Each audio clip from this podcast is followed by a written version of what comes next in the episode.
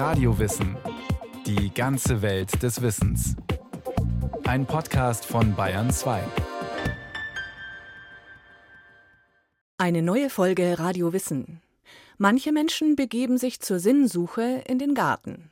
Dort, so sagen sie, begegnen sie den ganz großen Themen des Lebens. Anfang und Neubeginn, Entstehen und Vergehen, Konkurrenz, Miteinander und nicht zuletzt dem ewigen Kreislauf des Lebens. Ich würde ganz gerne noch diesen Mönchspfeffer schneiden. Den kann man jetzt noch schneiden, weil er spät blüht. Eine kleine Siedlung am Rand einer Großstadt. Vom Gartentor aus führt ein geschwungener Steinweg durch Stefanie Kolbs Garten. Duftende Rosenbeete, filigrane Gräser, üppige Hortensien, bunte Stauden, wilder Wein, Haselnüsse, Kirschen, Äpfel und Johannisbeeren. Ein Ort, den sie einfach liebt und braucht, täglich, um sich zu erden, den Kopf frei zu kriegen, um sich lebendig zu fühlen. Für mich ist es mehr eine Spiritualität, die mir im Garten begegnet. Das Leben, das Lebendige an sich, wo wir Menschen ja letztlich auch nicht genau wissen, was der Ursprung ist. Also für mich ist das Göttliche, ist die Schönheit und die Ästhetik, das verbinde ich damit. Und eben diese Zuverlässigkeit, dass alles wieder wächst und für mich ja auch lebenswichtig ist und mich ernährt. Wenn du einen Garten und dazu noch eine Bibliothek hast, wird es dir an nichts fehlen. Schrieb der römische Philosoph Cicero vor 2000 Jahren. Die ganz großen Zusammenhänge, die ganz großen Gesetze des Lebens, die ich in keinem Buch so gut lesen lerne wie im Garten. Meine Größe und meine Kleinheit, meine Möglichkeiten und meine Grenzen, dass das Leben zuerst und zuletzt Geschenk ist und dass ich alles Entscheidende in meinem Leben geschenkt bekomme. Gerhard Dahne, Theologe. Der Garten als Quelle der Schönheit, der Inspiration, des Müßiggangs der Entspannung, der Kontemplation. Der Garten Eden, ein uraltes Motiv. Und Gott, der Herr, pflanzte einen Garten in Eden, gen Osten hin, und setzte den Menschen hinein, den er gemacht hatte. Und Gott, der Herr, ließ aufwachsen aus der Erde allerlei Bäume, verlockend anzusehen und gut zu essen. Der Garten Eden, beschrieben im ersten Buch Mose als Vorstellung eines Paradieses, in dem Gott mit Menschen, Tieren und Pflanzen in Frieden zusammenleben möchte. In einem Garten ging das Paradies verloren. In einem Garten wird es wiedergefunden. Blaise Pascal, französischer Mathematiker und Philosoph. Im Garten ist ja tatsächlich dieser Vorgriff, den wir Paradies nennen, dieser Traum. Es könnte alles so schön und harmonisch und geordnet sein. Dafür tanke ich mich im Garten voll und habe dann wieder Kraft, die Unordnung und Unschönheit anzuschauen. Gerhard Dahne, Theologe und Autor des Buchs Im Garten kannst du Gott begegnen. Gottesbegegnung und Sinnsuche im Garten. Beides hat eine lange Tradition. Der erste philosophische Garten entstand um 387 v. Chr. Es war der Garten von Platon. Ein offenes Gelände mit Olivenbäumen von einer Mauer umgeben. In diesem Garten versammelten sich Menschen, um ihre Gedanken auszutauschen, nach der Wahrheit zu forschen und die ewigen Fragen für sich selbst zu beantworten. In seinem Dialog Phaedros vergleicht Platon den Philosophen mit einem Gärtner, der im Gespräch wahre, vernünftige Gedanken sät, der eine geeignete Seele nimmt und mit Einsicht Reden pflanzt und sät, die einen Samen enthalten, aus dem in anderen Seelen wieder andere Reden erwachsen. Bei der Idee des Gartens geht es auch immer um die Idee des Paradieses, im Sinne des Schöpfungsgedankens. Philosophen, Maler, Schriftsteller, Poeten, sie haben sich dem Thema Garten intensiv gewidmet. Hier kann der Mensch den Schöpfungsgedanken erfahren, die Jahreszeiten, die naturgegebenen Kreisläufe, das Wunder der Natur. Ein Ort, wo ich mich beschenken lasse, wo ich wieder hören lerne, hinsehen lerne, Zeit verschwende, zuschaue, staune, rieche, schmecke, also ein empfänglicher Mensch zu werden und nicht ein unablässig produzierender, sich behauptender, sich darstellender, im Garten passiv werden. Die kleinen und größeren Probleme und Problemchen treten zurück, wenn ich, wie heute Morgen, die Hummel beobachte, die in einem Krokus ihre Nahrung sucht. Und das einfach mal auf mich wirken lassen. Man muss nicht erst sterben, um ins Paradies zu gelangen, solange man einen Garten hat, sagt eine persische Weisheit. Man wird einfach geerdet durch die Natur. Man kriegt dadurch erst wieder die Wahrnehmung, dass das zum Menschen dazugehört. Eigentlich etwas, was in uns drin ist und wir eben auch ohne die Natur gar nicht leben können. Und ich habe eigentlich eine permanente Sehnsucht in mir nach Natur, Naturerfahrungen zu machen, also sinnliche Erfahrungen auch zu machen. Dadurch spüre ich mich eigentlich auch besser. Stille und Ruhe bringen die ganze Welt ins rechte Maß zurück, sagte Lao Tse, chinesischer Philosoph im 6. Jahrhundert vor Christus. Öffentliche und halböffentliche Gärten, von Meisterhand gestaltet, gab es schon früh biblische Gärten, mittelalterliche Klostergärten, Schlossgärten, weltberühmte Parks. Doch irgendwann vollzog sich ein Wandel. Weg vom öffentlichen, meist formal angelegten Garten hin zu einem privat gestalteten Raum.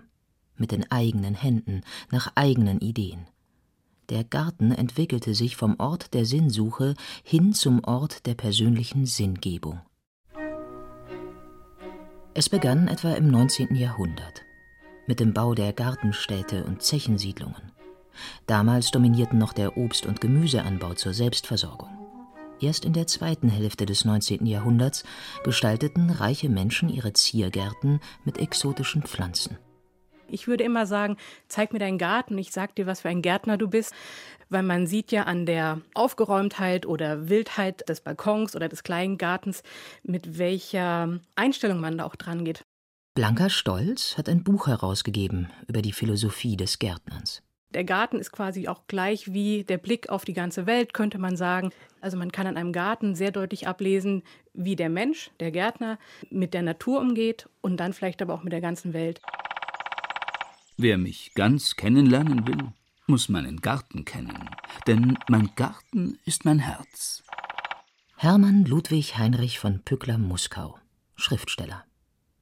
Der Garten ist ein Stück gezähmte Natur. Wobei Zähmung für den einen bedeutet, alles zu entfernen oder sogar zu vergiften, was ihm nicht in den Kram passt. Andere bewundern alles, was der Wind anweht. Jeden gekeimten Samen, den die Vögel anschleppen. Da geht es für mich um Begriffe wie eine Toleranz, Toleranz gegenüber Pflanzen, die ich als Gärtner vielleicht nicht geplant habe, die aber trotzdem kommen. Will ich so einen ganz clean, sauberen Garten oder mache ich einen Garten, wo eben das wächst, was das Klima zulässt? Umgang mit dem Garten gleich Umgang mit der Natur? Würde diese Formel stimmen, wäre das eine Erklärung für die vielen zubetonierten und verschotterten Gärten deutscher Vorstädte. Eine Absage an alles Lebendige der total gepflegte Garten oder der Garten, in dem nichts mehr wächst, sondern der nur noch eine Skulptur ist oder sowas, ist ein Produkt von Kontrolle. Sagt der Philosoph und Biologe Dr. Andreas Weber. Und wir leben heute in einer Zeit der Angst und der Kontrolle, interessanterweise, obwohl wir eigentlich so viele Freiheiten haben. Und in meinen Augen spiegelt sich so ein Kontrollbedürfnis da wieder. Und wir finden da das Gegenteil von loslassen oder sich fallen lassen oder sich riskieren. So gibt es den kontrollierenden Gärtner, der die Giftspritze hervorholt, sobald die erste Blattlaus in Sicht ist, der alles Lebendige im Garten unterteilt nach darf leben und muss weg. Eine machtvolle Position. Autorin Blanca Stolz sympathisiert eher mit dem wohlwollenden Gärtner. Das heißt, der, der das, was er in seinem eigenen Garten gut macht, schön macht, wo er mit der Natur verantwortungsvoll umgeht, dass er das eben auch in seinem Umgang mit dem Rest der Welt überträgt. Also das, was man im kleinen Garten tut, dass man das auf das große Ganze, auf seine Nachbarn, auf die Welt, wie man sich auch zur restlichen Umwelt, Natur verhält, eben überträgt. Der emeritierte Psychologieprofessor Dr. Hilarion Petzold ist Begründer der Naturtherapie. Auch er glaubt, dass es einen Zusammenhang gibt zwischen Naturerleben und innerem Erleben. Und wenn man eine heilende Haltung der Natur insgesamt gegenüber entwickelt, entwickelt man natürlich für sich auch eine Sensibilität. Das heißt also ein sorgsames, achtsames Umgehen mit der eigenen Natur, auch eine Sensibilität der Natur insgesamt gegenüber, den Tieren gegenüber, den Pflanzen gegenüber und auch den Mitmenschen gegenüber. Natur, also die Ableitung des lateinischen Wortes natura, entspricht dem frühgriechischen Wort Physis. Physis ist der Prozess des Werdens, des Wachsens, des Blühens oder Aufgehens. Der Kosmos, das Sein im Ganzen, das ist die Natur. Diese Auffassung wurde von den vorsokratischen Naturphilosophen vertreten und steht damit am Anfang der europäischen Philosophiegeschichte. Nichts ist starr, sondern ist in ständiger Bewegung. Alles fließt, alles wandelt sich ständig, sagt Heraklit. Er ging als erster Naturphilosoph um 500 vor Christus von einer Welt aus, die ewig entsteht und vergeht die dem Wandel unterliegt, sich in Rhythmen und Zyklen abspielt. Etwas, das heute, rund 2500 Jahre später, völlig abhanden gekommen zu sein scheint. Eine Reise durch Neubaugebiete deutscher Großstädte zeigt vielerorts ein trostloses Bild. Ein Kubus lehnt sich an den nächsten.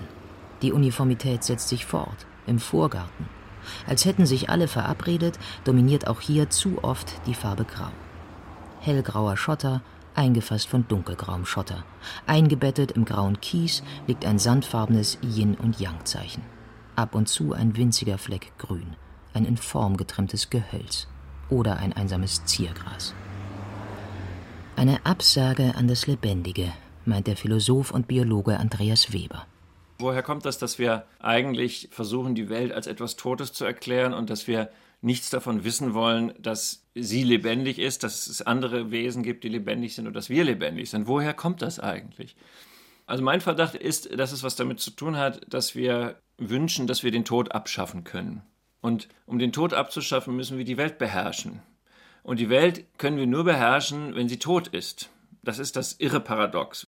Andreas Weber ermutigt Menschen dringend, sich stärker mit der Natur zu verbinden sie nicht nur rational zu begreifen, sondern sie mit allen Sinnen zu fühlen. So gibt es zu den Schottergärten die genau gegenteilige Bewegung. Menschen, die Leben spenden wollen im Garten. Sie sehen Wildblumen aus, die Insekten ernähren, pflanzen Vogelnährgehölze, hängen Nisthilfen auf, freuen sich über Käfer und Spinnen als Nahrung für Igel. Der Garten bietet viele sinnliche Erfahrungen. Sie machen das Gartenerlebnis perfekt, meint der Psychologieprofessor Hilarion Petzold. Was im Garten mehr stimuliert wird als sonst, ist das Taktile. Nicht? Ich spüre die Erde, Humus, ich spüre die Pflanzen, die Pflanzenstängel. Es wird auch der Sinn für Wärme, Kälte, aber auch für Feuchtes und Trockenes mehr stimuliert. Und was ganz wichtig ist, die Kooperation von Sinnen. Der Geruchssinn ich äh, spüre, von welcher Seite der Wind kommt. Ich sitze nicht mit Pokerface wie vor dem Tablet da, sondern ich bin bewegt. Es riecht schon gut. Zitronenmelisse ist auch wirklich sehr robust und wachsfreudig. Für mich ist es sehr wichtig. Ich bin sehr haptisch und ja, die Sinne, also riechen, sehen, fühlen, das sind im Garten, denke ich, die Hauptsinne, die man braucht. Die Aufmerksamkeit wird dann einfach gebunden und die Gedanken gehen auf die Tätigkeit, die man macht. Und ja, das ist für mich ein schönes Erlebnis. Tief versunken beugt sich Stefanie Kolb über ihr Kräuterbeet. Die Stimulation der Sinne macht Gartenarbeit für sie zu einem kontemplativen Erlebnis. Die Wirkung der Reize ist direkt spürbar. Manch einer kann im Garten nicht nur arbeiten, hier kann man sich auch abarbeiten. Wenn ich zum Beispiel verärgert bin oder unglücklich oder so, dann gehe ich auch gerne raus und mache etwas im Garten, was eher eine schwere Tätigkeit ist. Das kann zum Beispiel auch äh, Holzsägen sein oder sowas. Das ist dann wie so eine Klärung, wie ein Abarbeiten der Situation oder es hilft unter Umständen auch, Dinge wieder anders sehen zu können oder, oder klarer denken zu können. Oder auch einfach die angestaute Energie, in dem Sinne, also dann vielleicht die negative Energie, einfach auch loszuwerden. Und danach geht es mir dann auf jeden Fall besser. Es ist ja Frühling und der Garten glänzt vor lauter Licht. Die Zweige zittern zwar in tiefer Luft, die Stille selber spricht, und unser Garten ist wie ein Altar. Rainer Maria Rilke Garten ist Entstehen und Vergehen, Ende und Neubeginn, steter Wandel, Beherrschung und Unterordnung, Kreislauf des Lebens. Der Garten ist ein Sinnbild allen Seins. Alle Themen finden sich hier wieder, auf ganz kleinem Raum. Ist es das, was Menschen heute so sehr in die Gärten zieht? Für den Theologen Gerhard Dahne ist sein Garten ein Ort zum Beten, zum Meditieren und zum Philosophieren. Im Garten kann ich zum Beispiel die Frage stellen, warum gibt es überhaupt irgendetwas? Warum gibt es nicht nichts? Und diese Antwort höre ich im Garten nicht in irgendwelchen frommen Predigtworten, sondern indem der Wind durch den Pflaumenbaum rauscht und die Buchfinken wieder da sind, die Tauben gurren. Und so denke ich, wir haben unsere Gottesvorstellung im falschen Sinne personalisiert. Und wir können von dieser Urwirklichkeit, vom Grund alles Daseins nur in Bildern sprechen. Und das ist ja eben das Faszinierende am Garten. Er ist voller Bilder. Dumme rennen, kluge warten, weise gehen in den Garten. Rabindranath Tagore, indischer Philosoph. Am liebsten geht der Theologe Gerhard Dahnen nachts in seinem Garten spazieren. Wenn er nicht schlafen kann, findet er Trost unter seinem persönlichen Himmelszelt. Allein schon, dass über dem Garten kein Dach ist, die Weite des Himmels, die Weite des Kosmos, tags die Sonne, nachts die Sterne, Erfahrung der Weite, ja, und Erfahrung des Ursprungs. Also wenn ich so richtig kaputt bin von der Arbeit und ich war zwei Stunden im Garten, habe die Hände voll mit Erde, dann ist die Welt wieder in Ordnung. Ich habe immer das Gefühl, dass ich dann an meinem und unserem Urgrund war. Dann bin ich wieder verwurzelt in dieser Wirklichkeit und hebe nicht irgendwo ab. Und im Garten arbeiten erdet mich. Der Garten kann ein Lehrmeister der Menschen sein. Er bringt sie zurück zu den Elementen. Er lehrt, mit Misserfolgen umzugehen. Kaum verwunderlich, dass Gärtnern auch therapeutisch genutzt wird. Hilarion Petzold hat das Deutsche Institut für Garten- und Landschaftstherapie gegründet, in dem Therapeuten lernen, etwa Alzheimer-Patienten oder Drogenabhängigen, die Lust am Gärtnern zu vermitteln. Der Psychologe ist davon überzeugt. Garten kann die Seele heilen. Menschen brauchen Natur. Und je entfremdeter wir von der Natur werden, je verstädterter wir werden, desto deutlicher wird dann spürbar, da fehlt etwas. Wenn du nach der Natur lebst, wirst du niemals arm, meinte der griechische Philosoph Epikur. Für ihn war Natur nichts, das beherrscht werden sollte, sondern etwas, das für den Menschen das Nötigste zu seinem Glück bereithält. Hilarion Petzold erkennt im Garten ein göttliches Prinzip. Es ist eine gewisse Form von Religio, von Verbundenheit. Nicht? Ich bin mit der Natur, das heißt auch mit dem gesamten Sein verbunden. Und Menschen, die eine religiöse Orientierung oder religiöse Sozialisation hatten, die kommen dann auch immer wieder mit religiösen Erfahrungen in Kontakt und sagen dann, ja, also das ist Gottes schöne Natur. Und die Menschen, die keine religiöse Sozialisation hatten, die sagen, ja, die Natur, der Kosmos ist doch etwas Herrliches.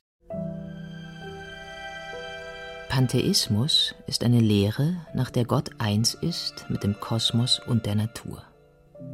Das Göttliche sei keine Person, sondern existiere demnach in allen Dingen, in allen Lebewesen. Im Garten kommt mir vor allen Dingen insofern die Ahnung Gottes, weil ich dort zwar mitwirke, aber ihn nicht mache. Wir leben ja sonst dauernd in der selbstgemachten Welt. Und im Garten begegne ich dem Geschenk der Welt, wo ich zwar eingeladen bin, Hilfsgärtner zu sein, aber der Gartenchef ist jemand anders und den ahne ich im Garten. Bei dir, sagt der Psalm, ist die Quelle des Lebens und in deinem Licht schauen wir das Licht. Also in allem Lebendigen, vom Licht angefangen bis zum dem dicken Regenwurm, den ich heute Morgen hier drüben das Leben gerettet habe. Alles ist nicht von uns gemacht.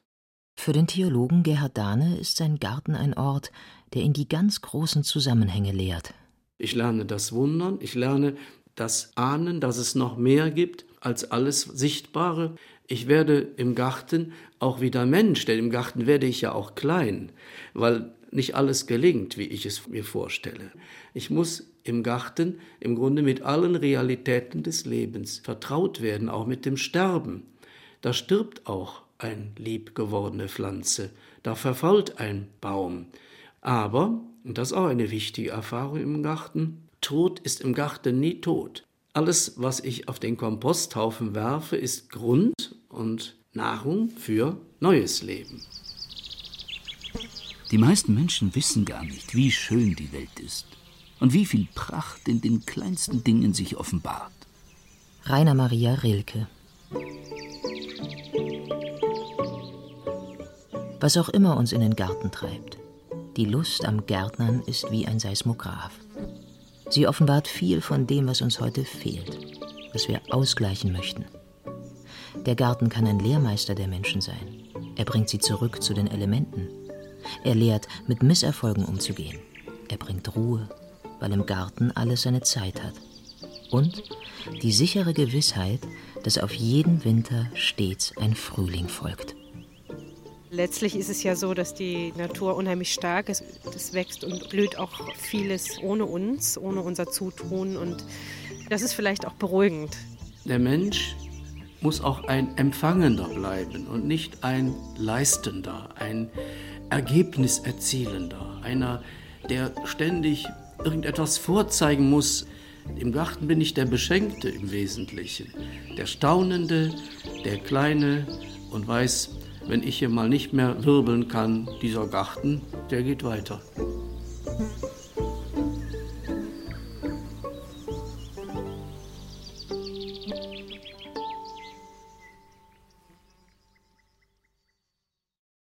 Der Garten. Ein Sehnsuchtsort. Eine Möglichkeit, sich mit so Wichtigem wie Entstehen und Vergehen zu beschäftigen? Karin Lamsfuß mit Antworten auf diese Frage aus Philosophie und Psychologie. Mehr Naturphilosophie-Themen finden Sie in den Shownotes, darunter auch etwas über den Wald und die Beziehung, die wir zu ihm haben. Viel Spaß beim Durchklicken.